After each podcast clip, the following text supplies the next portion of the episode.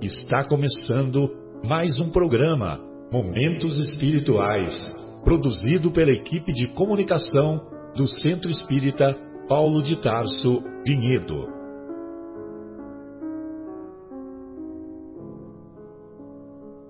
Se guardas contigo o estigma do sofrimento, indagando pela solução dos velhos problemas do ser e da dor, se percebes a nuvem que prenuncia a tormenta e o vórtice traiçoeiro das ondas em que navegas, vem conosco, estudemos a rota de nossa multimilenar romagem no tempo, para sentirmos o calor da flama de nosso próprio espírito a palpitar e morredouro na eternidade, e acendendo o lume da esperança, perseveremos juntos em exaltação de alegria que Deus, o Pai de infinita bondade, nos traçou a divina destinação para além das estrelas.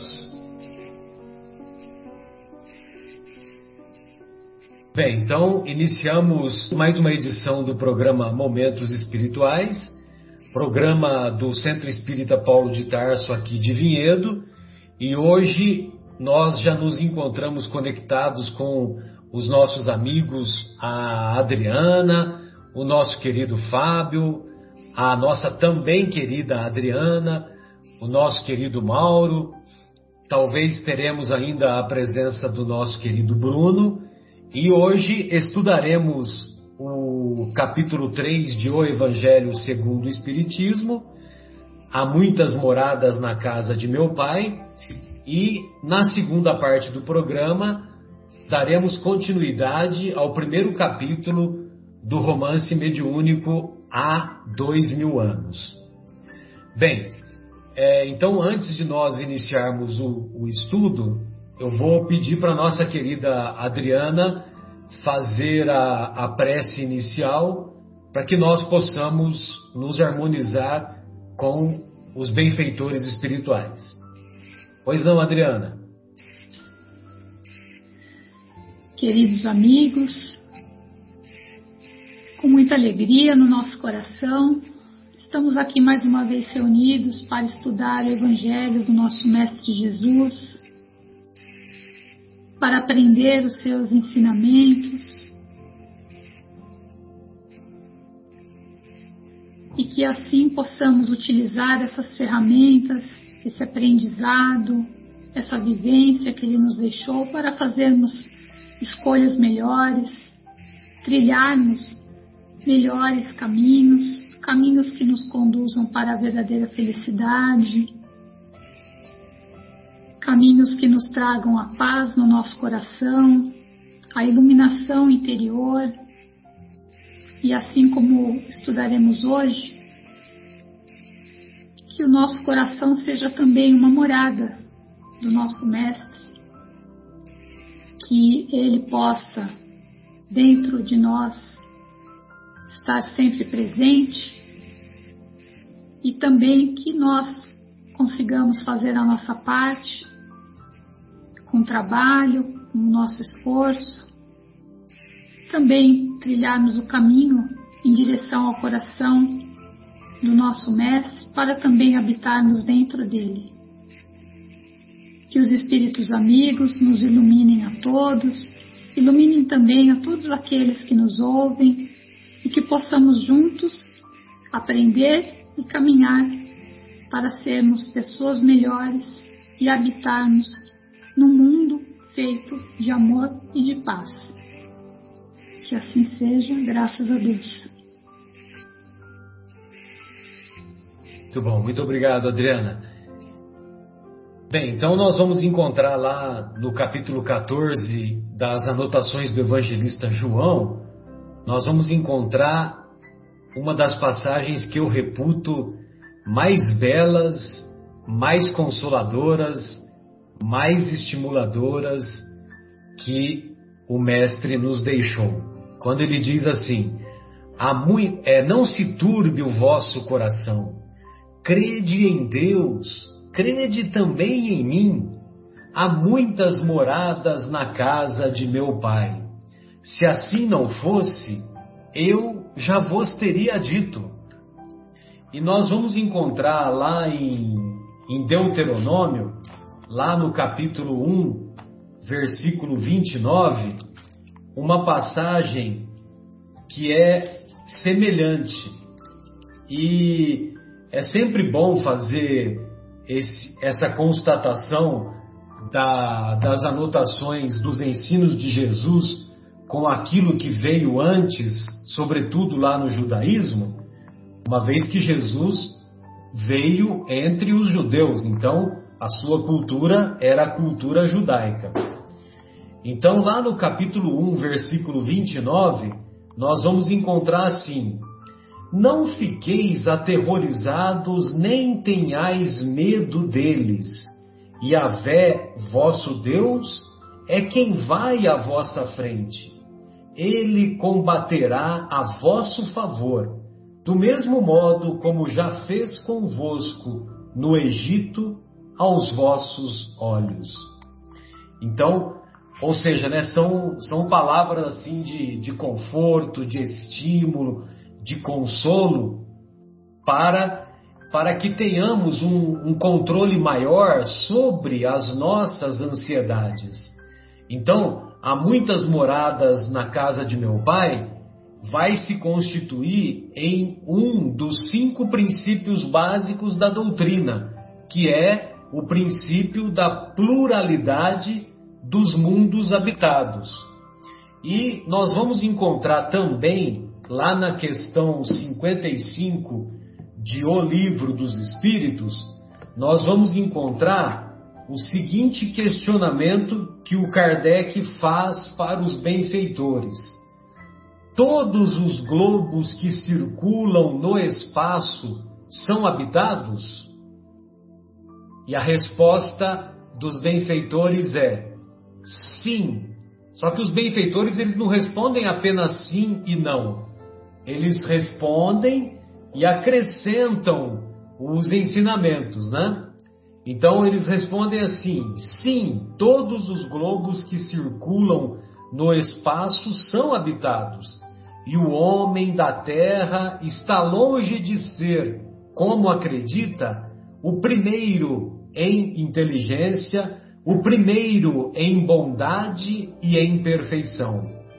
Entretanto, existem homens que se julgam muito superiores e pretendem que apenas este pequeno globo tenha o privilégio de abrigar seres com a capacidade de raciocinar. Orgulho e vaidade terminam os benfeitores esses homens acreditam que Deus criou o universo somente para eles. Bem, lá na Revista Espírita de 1858, há um diálogo belíssimo uh, entre Kardec e um extraterrestre. Por que Kardec e um extraterrestre? Porque ele entrevistou o Bernard Palissy.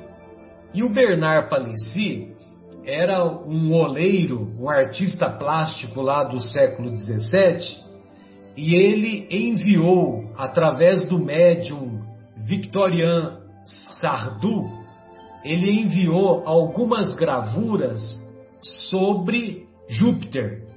E uma dessas gravuras, ele retratava como era a casa de Mozart que também vivia em Júpiter.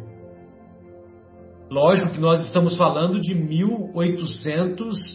1857, 1858, quando ocorreram esses fatos. E o Mozart havia desencarnado no final do século XVIII, em 1791, que nós pesquisamos agora há pouco, né? Quando que ele desencarnou.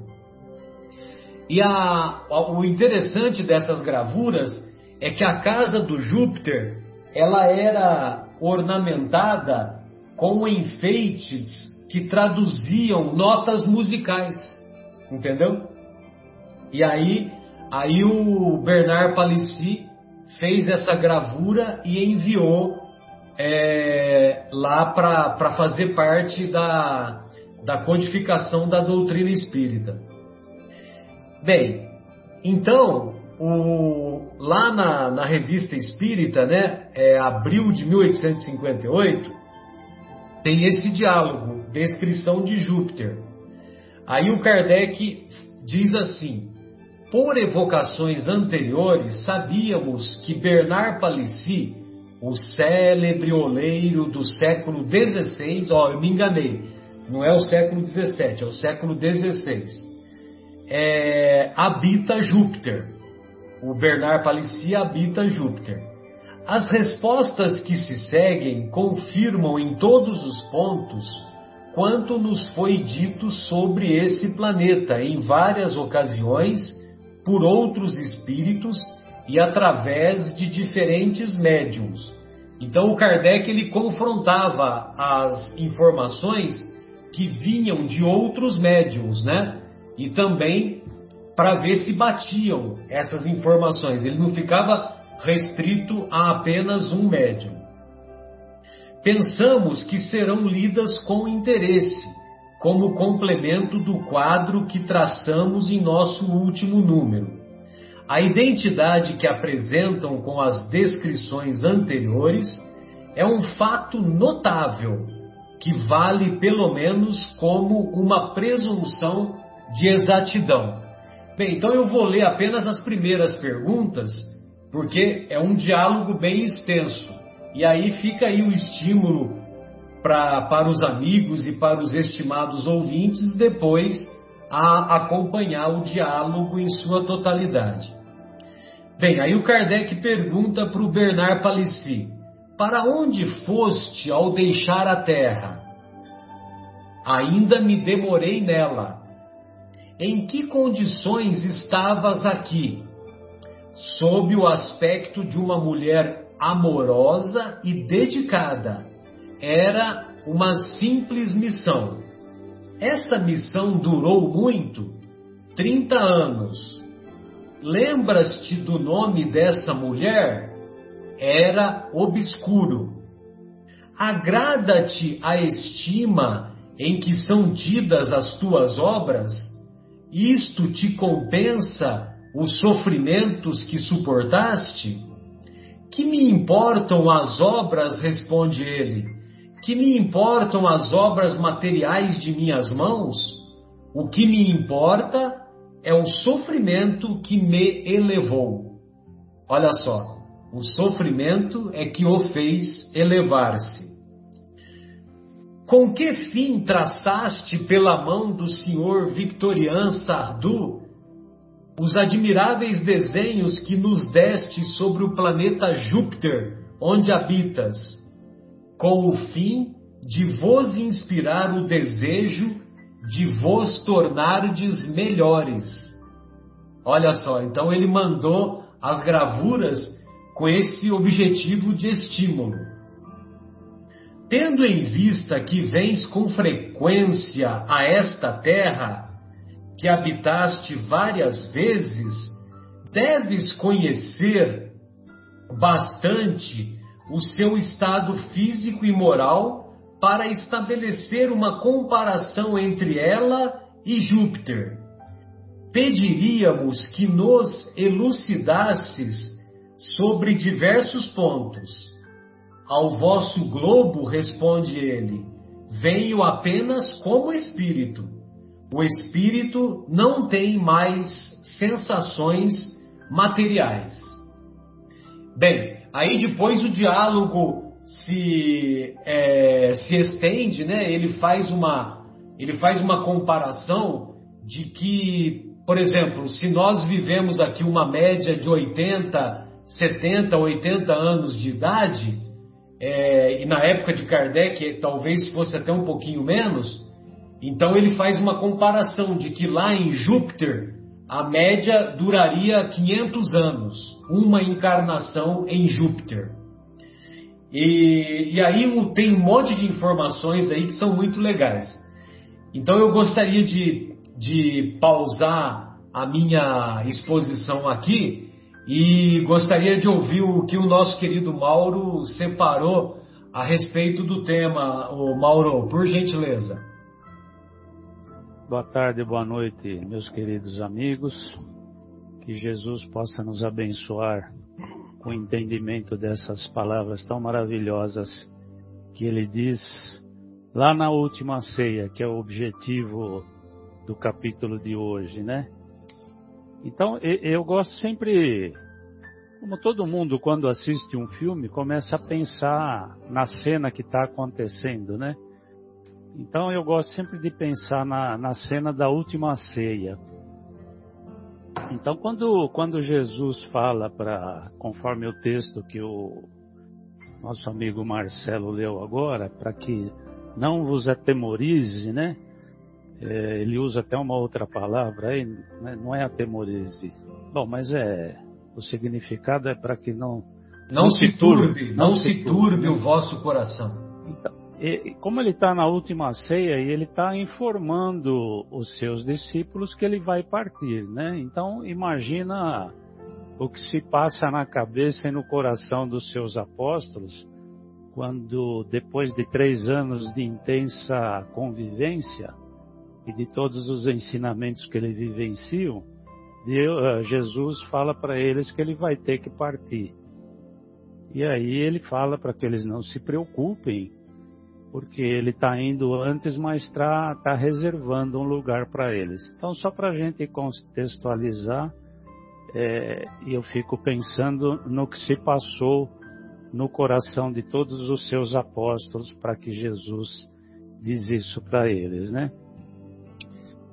É, então ele fala, deixa bem claro ali que, que a vida é eterna e que ele está indo antes simplesmente para preparar a casa para todos eles, né?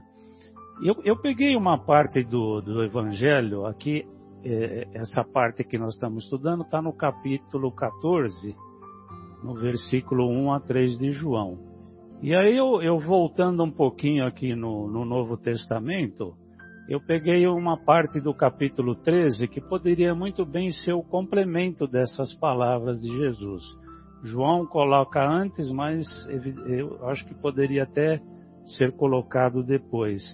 Então é, é uma parte que está no capítulo 13, do versículo 33 a 35, que eu vou ler para vocês, que eu acho muito bonito.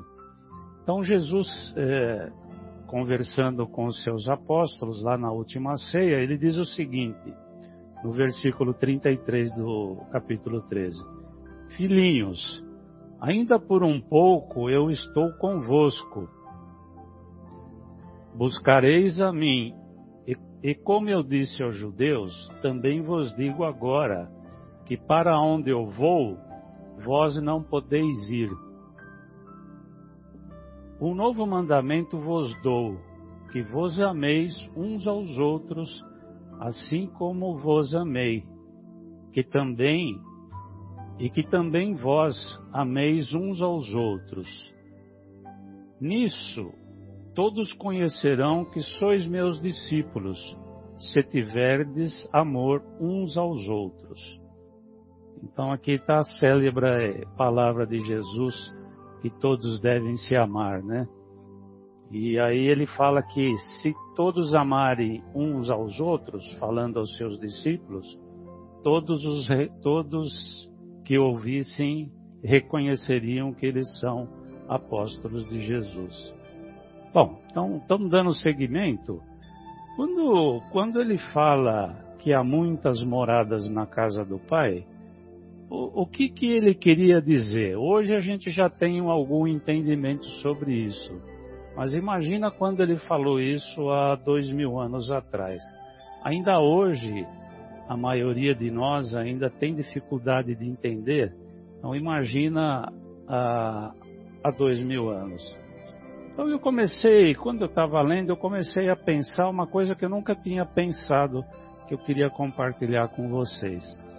Quando Jesus fala isso, é, eu, eu, eu imaginei o seguinte: ele está falando para três momentos da existência.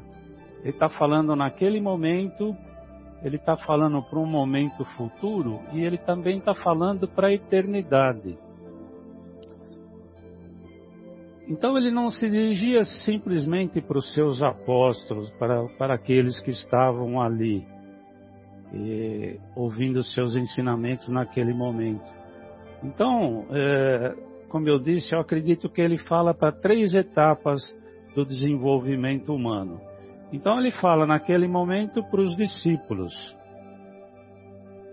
Num segundo momento, num futuro, ele fala para quando a gente tivesse um entendimento um pouco maior, que foi o advento do Espiritismo, que a gente já começa a compreender algumas coisas. E ele fala também para um terceiro momento, que seria o momento que a ciência comprovaria os fatos incontestáveis sobre a dimensão do universo. Então, quando ele fala para os apóstolos naquele momento, ele fala para acalmar os corações que estavam aflitos. Eles ficariam, Jesus ia partir, então ele fala para acalmar o coração daqueles discípulos. E, e também, em vários textos de Jesus, ele, ele diz assim: é, o que, que a gente deve fazer para chegar ao reino de Deus? Isso está em várias passagens, principalmente no Sermão da Montanha, que ele fala como nós devemos nos comportar para chegar no reino de Deus. Então, para o entendimento das pessoas mais simples, que eram os seus apóstolos, apesar de serem espíritos evoluídos, ainda eles eram pessoas simples, e o que ele podia falar naquele momento era isso, é acalmar, corações de, acalmar os seus corações, mas que ele iria reservar um lugares para ele no futuro. Então, é, num segundo momento, é, que eu falo, que a palavra dele que eu disse que seria também para um momento futuro, seria com o advento do Consolador. As verdades do mundo espiritual começariam a ser, eh, ser reveladas e, e aí se iniciam com mais profusão os contatos com os seres do mundo espiritual, que aí começam a abrir os portais para um entendimento maior, principalmente com o livro dos Espíritos, mas ainda teriam muitas dúvidas, principalmente por parte da ciência, que a ciência normalmente é incrédula e que querem mais algumas comprovações independente da fé. E a gente, aí a gente vê que depois de praticamente 1900 anos das palavras dele, somente no século XIX é que a gente começa com a, com a vinda de Kardec, com a decodificação dos espíritos, é que a gente começa a entender um pouquinho o que Jesus quer dizer.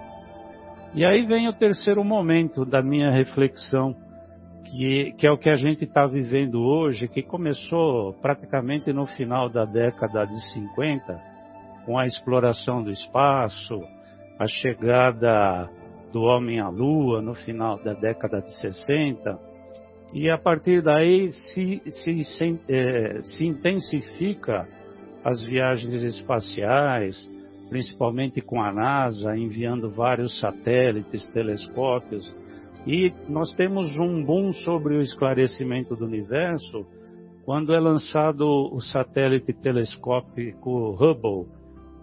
A maioria já deve ter ouvido falar. E aí, na, na década, isso na década de 90, e ele começa a levantar dados mais precisos sobre a imensidão do universo. Só como curiosidade, isso quem tiver interesse pode pesquisar, existem várias coisas muito interessantes sobre o universo. E eu como gosto muito de astronomia, aí eu comecei a ver alguns vídeos e tem coisas impressionantes que a gente começa a descobrir, né? Então, só, só para como curiosidade, não vou me alongar muito nisso, mas a gente sabe que a velocidade da luz é 300 mil quilômetros por segundo. A gente vê um carro de Fórmula 1 andando a 300 quilômetros por hora, a gente já acha que é bastante, né? Imagine 300 mil quilômetros por segundo. Eu estou falando isso porque eu, eu acabei fazendo a conta aqui, 300 mil quilômetros por segundo dá 950 trilhões de quilômetros, se a gente fizer a conta o quanto significa isso em, em distância. É, porque, é porque a, a Via Láctea, onde a gente está morando aqui nesse momento, ela tem uma largura de 100 mil anos-luz. Isso é que dá os 950 trilhões de quilômetros. Então, pela, pelas imagens que a ciência revelou através do telescópio, do, do telescópio Hubble, é, a ciência moderna hoje ela já afirma com certeza que devem existir milhões ou talvez bilhões de galáxias como a nossa, algumas maiores, algumas menores, e que cada galáxia pode ter centenas de milhões de estrelas como a nossa, que é o Sol, rodeado por inúmeros planetas. Então aí a gente tem uma dimensão eh, não precisa, porque a ciência não consegue precisar isso, mas são bilhões de galáxias com bilhões de estrelas e bilhões de planetas. Então, aonde nós vamos chegar, né? Então, eh, nos meios acadêmicos hoje já não se discute mais a existência de vidas em outros planetas. Como lá no livro dos Espíritos eles falam que todos os planetas têm alguma forma de vida, né? É, então, hoje, hoje a ciência já não discute mais isso como uma inverdade como lá diz no livro dos Espíritos, que por nosso orgulho e por nossa vaidade, a gente achava que só tinha vida no nosso planeta, né? Então, evidentemente, Jesus não podia ter dito isso há dois mil anos atrás e ninguém iria entender absolutamente nada, né?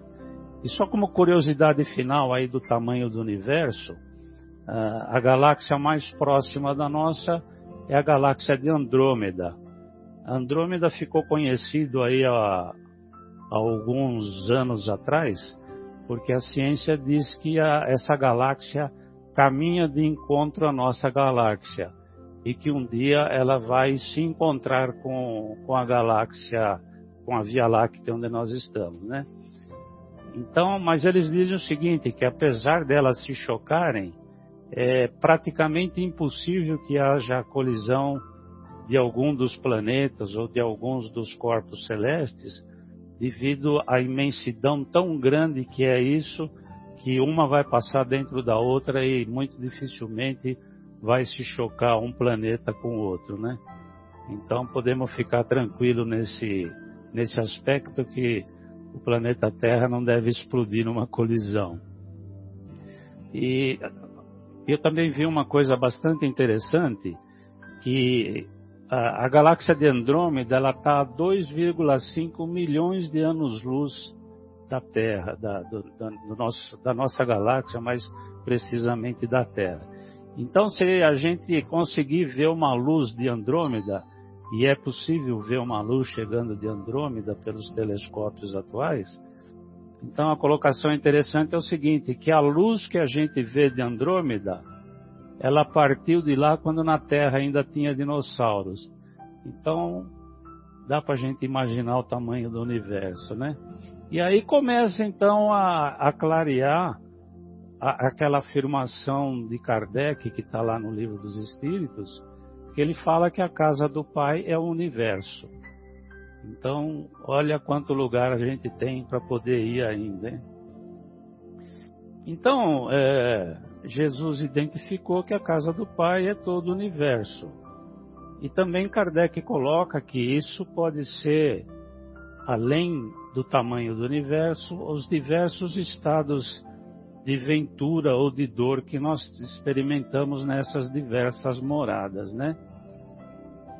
Então, quando, quando a gente fala da imensidão do universo, isso mesmo com as comprovações da ciência, comprovando isso através de fatos, através de fotografia e através de imagem, isso ainda é, é bastante inalcançável para nós, né? Para o nosso entendimento, ainda é, para a maioria das pessoas, para nós todos, ainda fica um pouco difícil de a gente entender tudo isso. Aí eu me recorro a uma passagem do que está em Hebreus capítulo 11, versículo 1 e 2, e o Paulo de Tarso ele diz o seguinte: A fé é o fundamento da esperança e a certeza do que não se vê. Pela fé reconhecemos que o mundo foi formado pela palavra de Deus e que as coisas visíveis se originam do invisível. Então, apesar de a gente ter essas coisas que são verdadeiras, inalcançáveis para nós, Paulo de Tarso já dizia que pela fé que a gente tem que reconhecer que tudo que Deus formou são coisas visíveis que se originam do invisível. Então a gente não sabe como é que começou, a gente não sabe para onde tudo isso vai, mas o importante é que nós tenhamos fé. Uma outra coisa interessante que eu também na minha pesquisa eu descobri é, é, uma, é uma, uma, palestra, uma entrevista de um, um cientista bastante famoso que é consultor da NASA, trabalha em algumas universidades americanas e que por coincidência é brasileiro. O nome dele é Marcelo Gleiser. Ele diz que ele não Gleiser ou Glazer, né? Depende a pronúncia de cada um aí. Então ele diz o seguinte, que ele não tem religião, mas apesar disso ele diz o seguinte, que é impossível entender o universo sem a mão de Deus. Então essa essa palavra dele eu achei muito interessante e que me marcou bastante. Não dá para a gente compreender o universo sem a mão de Deus. É mais ou menos o que Paulo de Tarso fala lá em Hebreus, né? Da fé. E a gente continuando, quando a gente, na sequência aí do estudo do Evangelho, que Allan Kardec, ele nos fala dos diferentes estados da, da alma na erraticidade, né? E aí tem uma pergunta no livro dos Espíritos, que é a 224, que eles dizem, que os, os Espíritos dizem o seguinte, que a erraticidade é o intervalo das reencarnações em que o espírito errante aspira a um novo destino.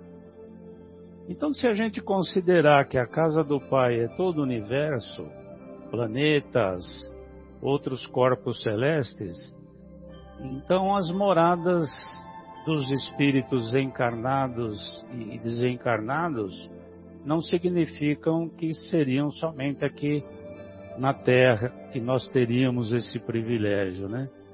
E que eles colocam assim também que as diversas moradas são todos os, os mundos que circulam o espaço e oferecem aos encarnados e desencarnados moradas correspondentes ao seu nível de, de adiantamento, ao nível de adiantamento em que se encontram.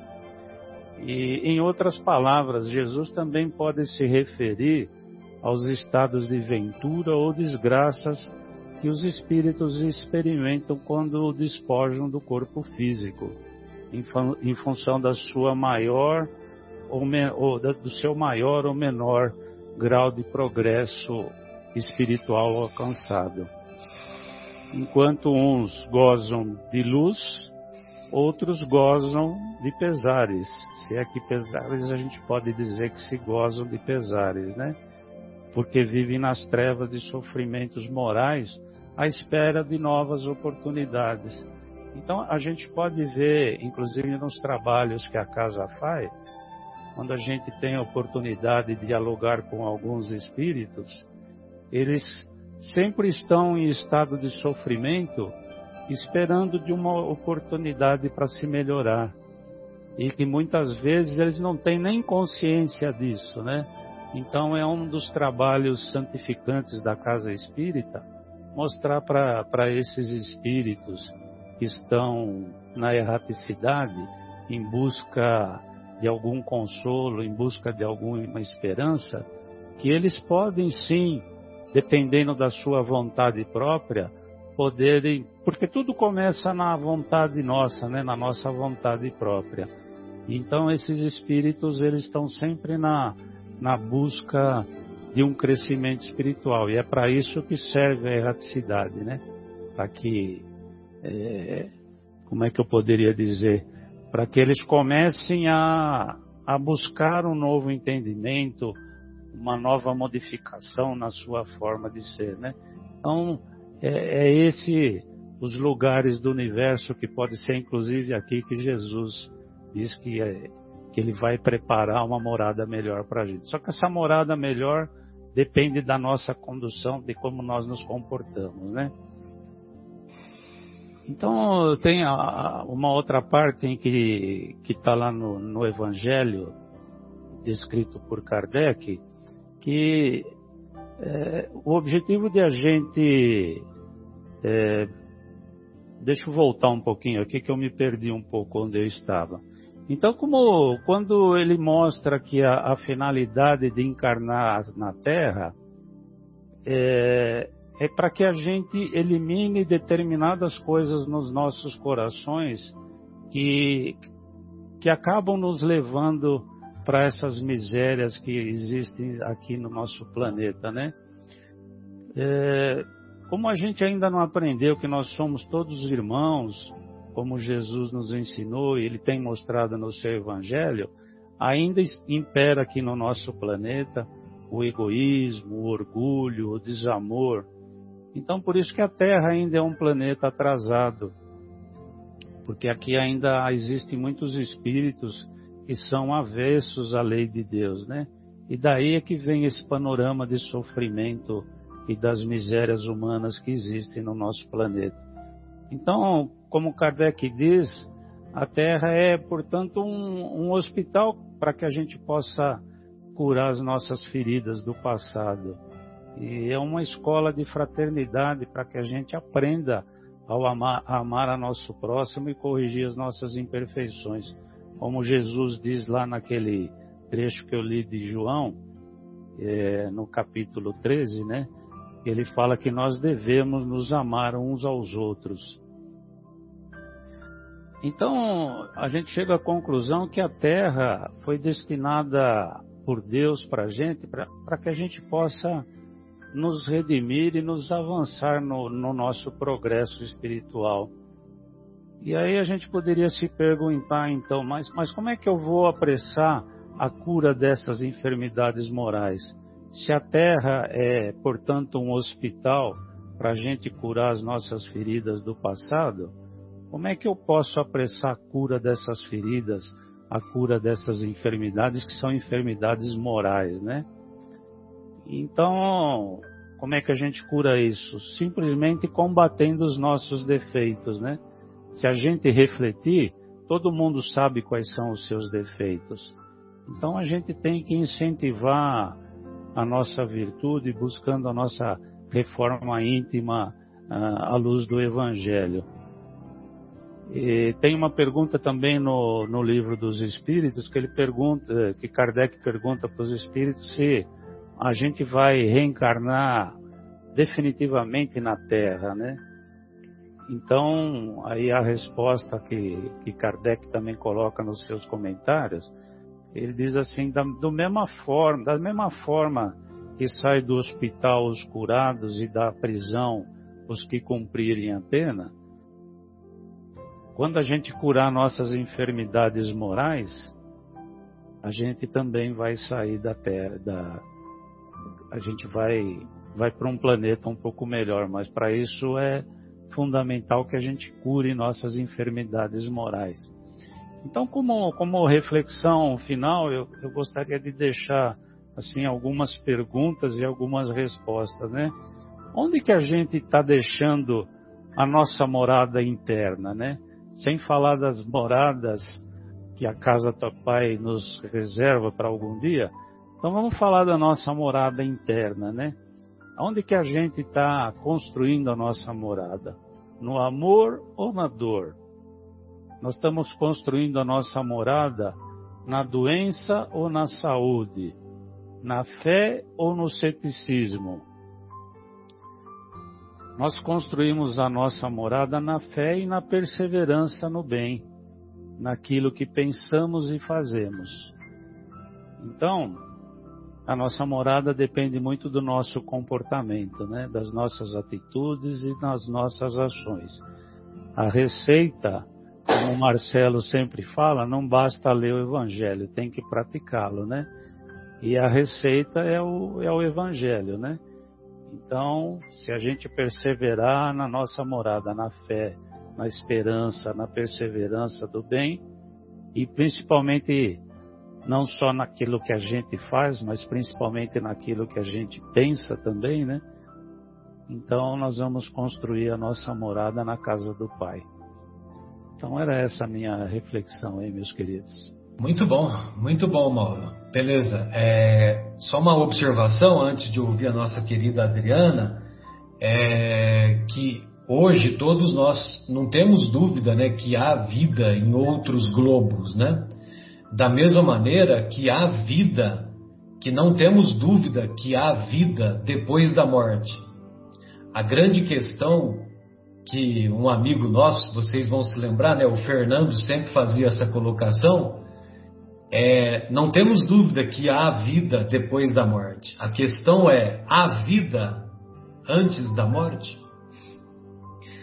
E aí, Adriana, gostaria de ouvi-la, querida. Muito Olá, bom.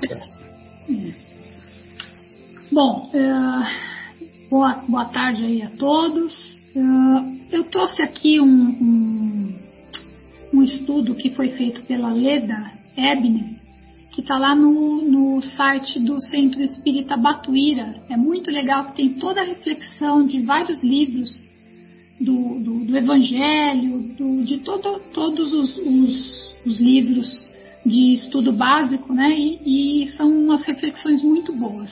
É Eu peguei aqui Leda, Leda Ebner. Ebner. Isso, Ebner. Com H? Com E, sem o H. Depois eu passo para vocês aí no link. Uh, o item que eu peguei aqui, que ela trouxe essa reflexão, foi do item 7, né? A Terra e os. Uh, e a destinação da Terra e as causas da miséria humana, né? Então a gente já sabe, através do, do, do que a gente vem aprendendo, que o, o planeta Terra é um, se encontra, né? Como um mundo de provas e expiações e que nós né, fazemos uma parte, somos uma parte da humanidade que ainda é muito presa aos valores materiais. A gente ainda tem muita dificuldade em valorizar o, o lado espiritual, né, aquilo que nos traz o, o prazer para o nosso espírito, né, e não só para o nosso corpo. Uh, é também um lugar né, onde o bem e o mal eles estão tão misturados, tão mesclados que Uh, temos aí a, muita evidência do mal, né? E que é evidenciado a todo momento, né? Na televisão, no nosso meio, no nosso trabalho. E muitos de nós, nesse ambiente, não conseguimos visualizar ainda as coisas boas, né? Que existem no nosso planeta Terra. E muitos chegam até a negar a existência de Deus, né? pensou esse mundo aqui, se não, se não fosse Deus, né? Mas muitas pessoas ainda é, acreditam que não existe Deus, né? E aí acabam se entregando ao pessimismo, ficam acomodados nas suas misérias, nos males e ficam ali parados, né? Sem se melhorar. A preocupação momentânea acaba sendo somente a satisfação pessoal seja a que preço for. Acabamos fechando os nossos olhos e o nosso coração e achamos que basta a gente se isolar sempre que possível, né, o máximo que a gente puder daquelas pessoas que são considerados maus e inferiores, né? Que aí já é o suficiente. Então a gente vai ter uma paz relativa, né? Vai estar longe dos problemas. Só que é um engano nosso, né? Esse nosso julgamento, assim como o Marcelo falou na exposição dele, né? É, nós somos ainda, estamos longe de sermos os mais inteligentes, os mais bondosos e os mais perfeitos. Então imagina, quem somos nós para fazer esse julgamento, né? Então é a nossa visão ainda que é muito estreita e que acaba nos dando, como traz o Evangelho, né, essa falsa ideia do conjunto. E a espécie humana, ela não está contida só aqui nesse mundo, né? O, o universo que é infinito e, e, continua se expandindo, a, a todo momento, né, continua crescendo e, e, sendo criado por Deus, e, e, já diz aqui, né, é infinito, é a casa do nosso Pai, né? Então, aqui nós somos uma pequena fração dessa humanidade. E, e carregamos essa, essas dificuldades em aprender, em compreender, aliás, aceitar e viver as leis divinas, né? É, a gente poderia até fazer uma, para a gente entender melhor como que essa dificuldade nossa em aprender e, e vivenciar as leis divinas, como se a gente estivesse num rio turbulento, num barquinho nadando contra a correnteza, né? A vida vai ficando muito mais difícil quando a gente vai contra as leis divinas. Então, por isso, né, é, aqueles que se mostram ainda rebeldes, contra essas leis de amor, de caridade, é, acabam ficando ali sofrendo mais, né? Tem, tem cada vez mais dificuldades até se entregar e falar, olha, eu sozinho não posso. E realmente a gente, muitas vezes da nossa vida, a gente chega nesse ponto, né? E aí é que a gente para e alguma coisa dentro de nós faz com que a gente olhe para o alto e, e peça ajuda, porque sozinho realmente é muito difícil.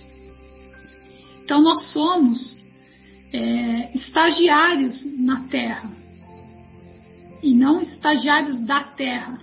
Né?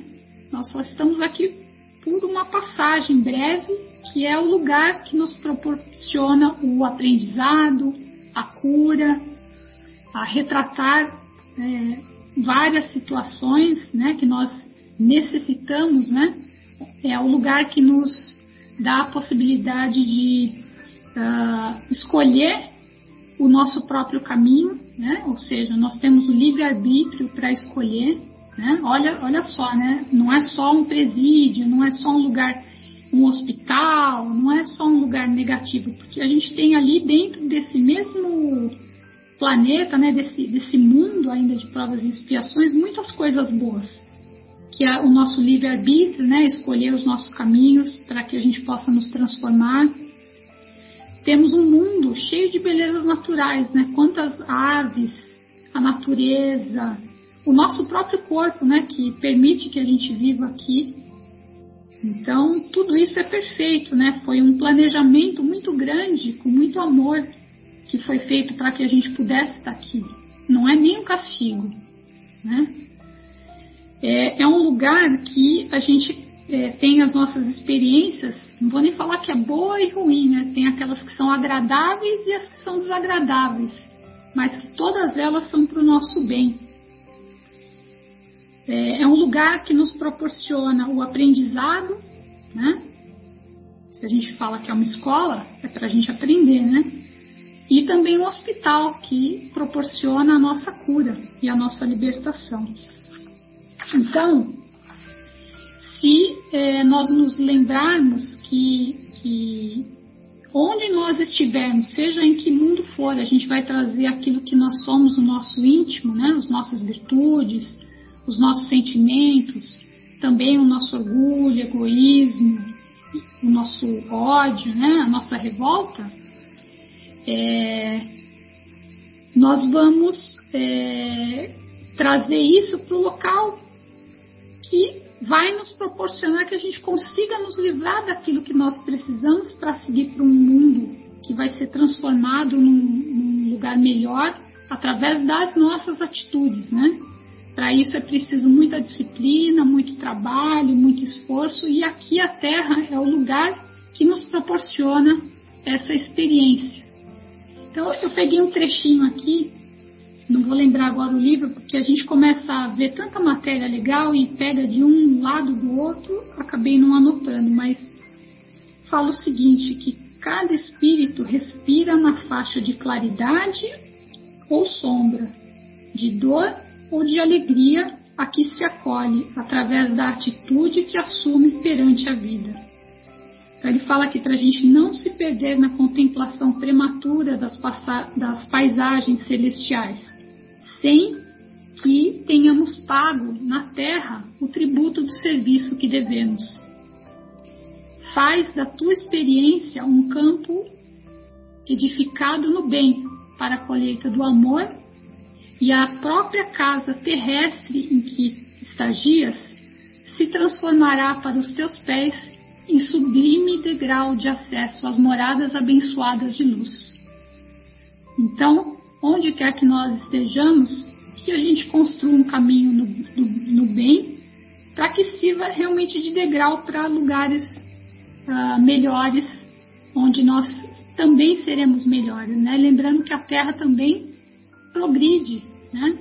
E vai se transformar num mundo de regeneração. Vai depender da nossa colaboração para que isso aconteça e do nosso esforço.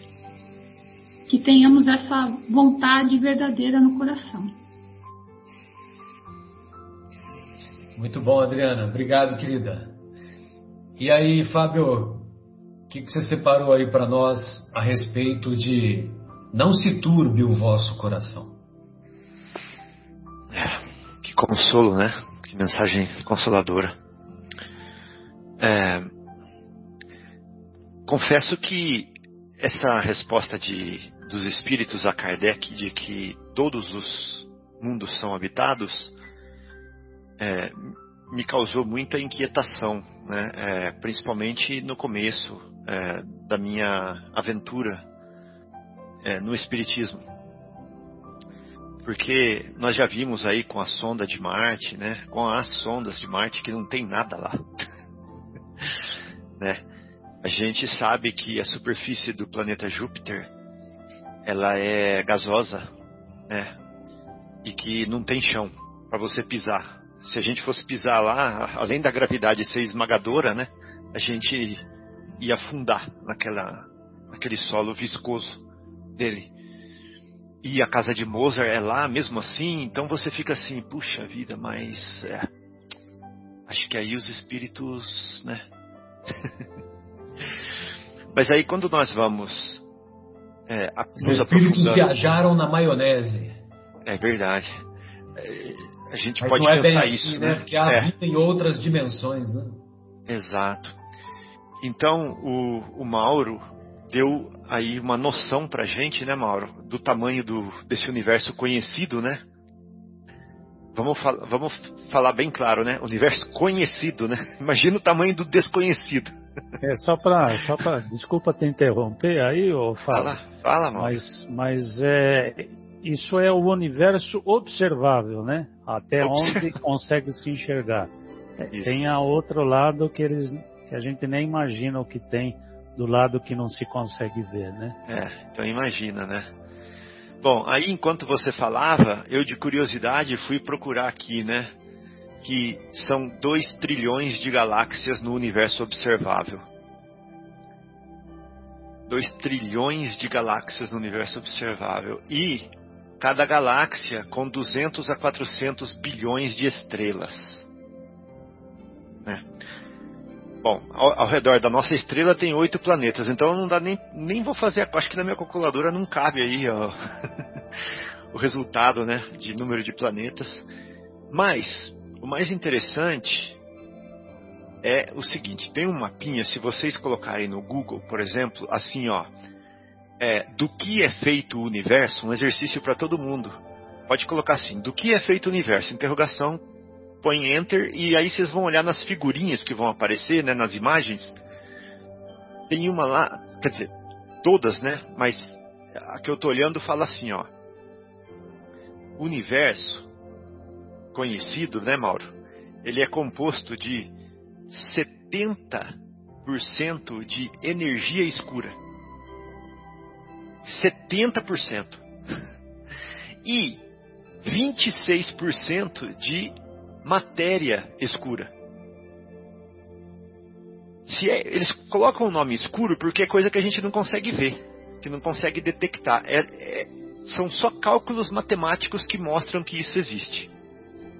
Porque se não existisse a energia escura, as galáxias não estariam se distanciando uma da outra como estão. E se não existisse matéria escura, galá cada galáxia não se manteria coesa como ela é. Então existe alguma coisa aí. Só que a gente não detecta e não vê. Quanto sobrou?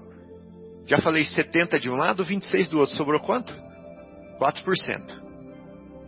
Desses 4% são matéria. Matéria é matéria que a gente conhece de átomos, certo? 4%. Sendo que desses 4%,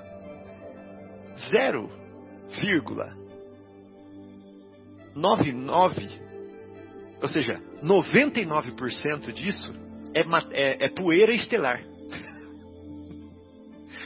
ou seja, os, os telescópios tampouco veem. Elas existem, os equipamentos podem detectar, mas são poeira estelar.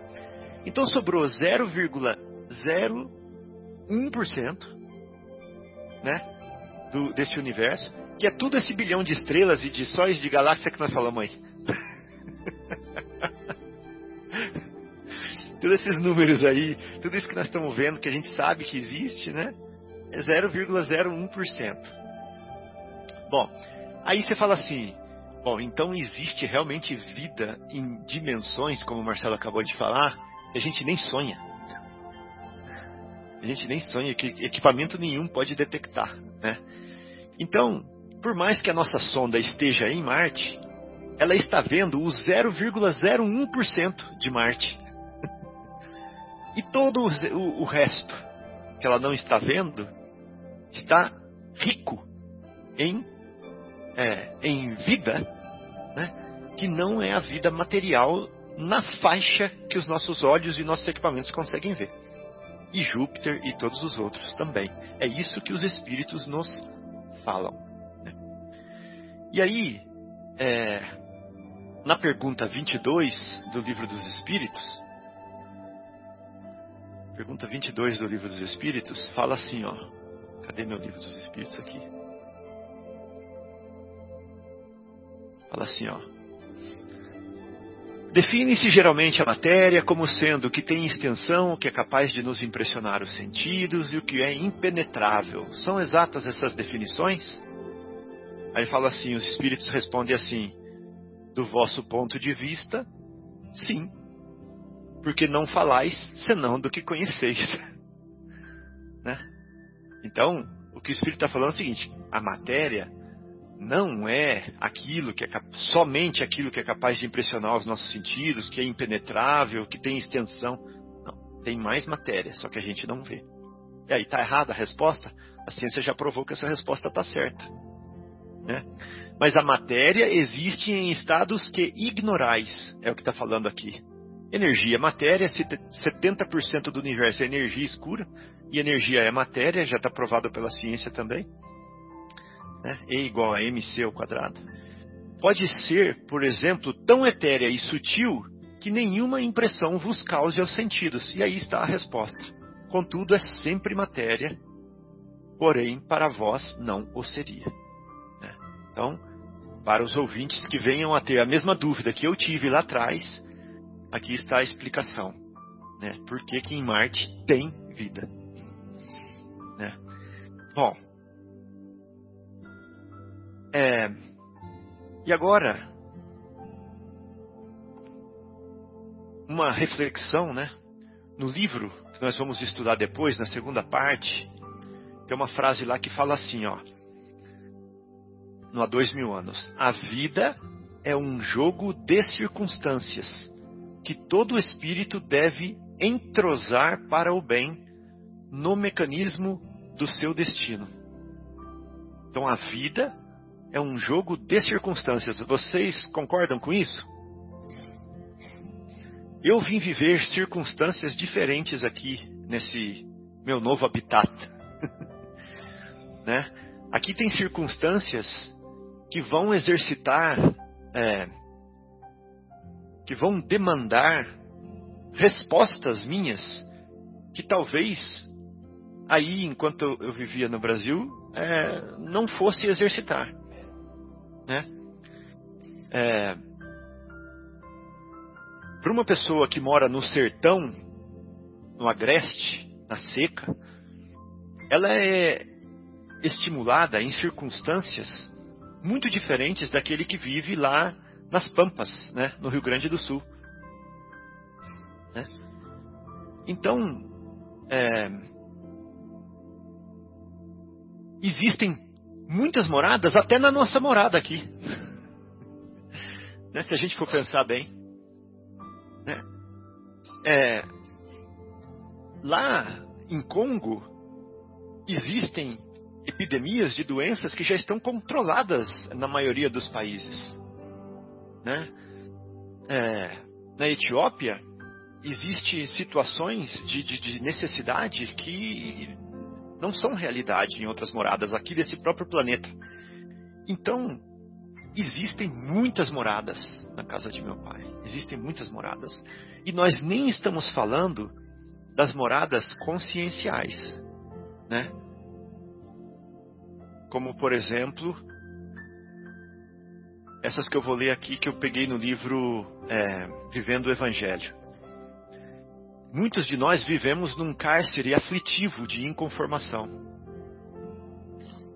Né? Muitos de nós vivemos numa choça solitária de egoísmo. Muitos de nós vivemos numa mansão decadente do orgulho. Muitos de nós, muitos de nós vivemos numa vivenda alegre da caridade. Não importa a casa, não importa a cidade, né? Muitos de nós vivemos numa fortaleza inquebrantável da fé. E muitos de nós vivemos num recanto de paz e de perdão. Né? Então, é, se a matéria é o laço que prende o espírito, segundo a mesma pergunta 22 do livro dos Espíritos, a matéria não é nada mais, nada menos do que aquele elemento que vai forçar as circunstâncias exteriores para que nós mudemos as circunstâncias interiores. Vamos falar de novo. Se a matéria é o laço que prende o espírito, ela é o elemento que força as circunstâncias exteriores para que nós finalmente mudemos as circunstâncias interiores. Então agradeçamos a Deus pelas circunstâncias em que nós estamos submetidos, sejam elas quais forem, porque elas são as circunstâncias. Se Deus é justo, se Deus é bom, elas são as circunstâncias exatas, as circunstâncias perfeitas para mexer lá dentro de nós e fazer brotar de lá, de lá, né, a flor que vai perfumar é, onde estivermos. Então, é, a nossa morada depende de nós. Era só isso, esse é, pequenino comentário. O Fábio, e só confirmando o que você falou, na mesma obra Vivendo o Evangelho, na uhum. última mensagem desse capítulo, ele termina assim: A morada revela a condição do morador. Se você deseja melhorar o mundo em que vive, trate de mudar também o mundo que existe em você. Bem, amigos, então encerramos a primeira parte do nosso programa. Retornaremos em seguida, após a pausa musical, com o estudo do primeiro capítulo da obra Paulo e Estevão. Até já!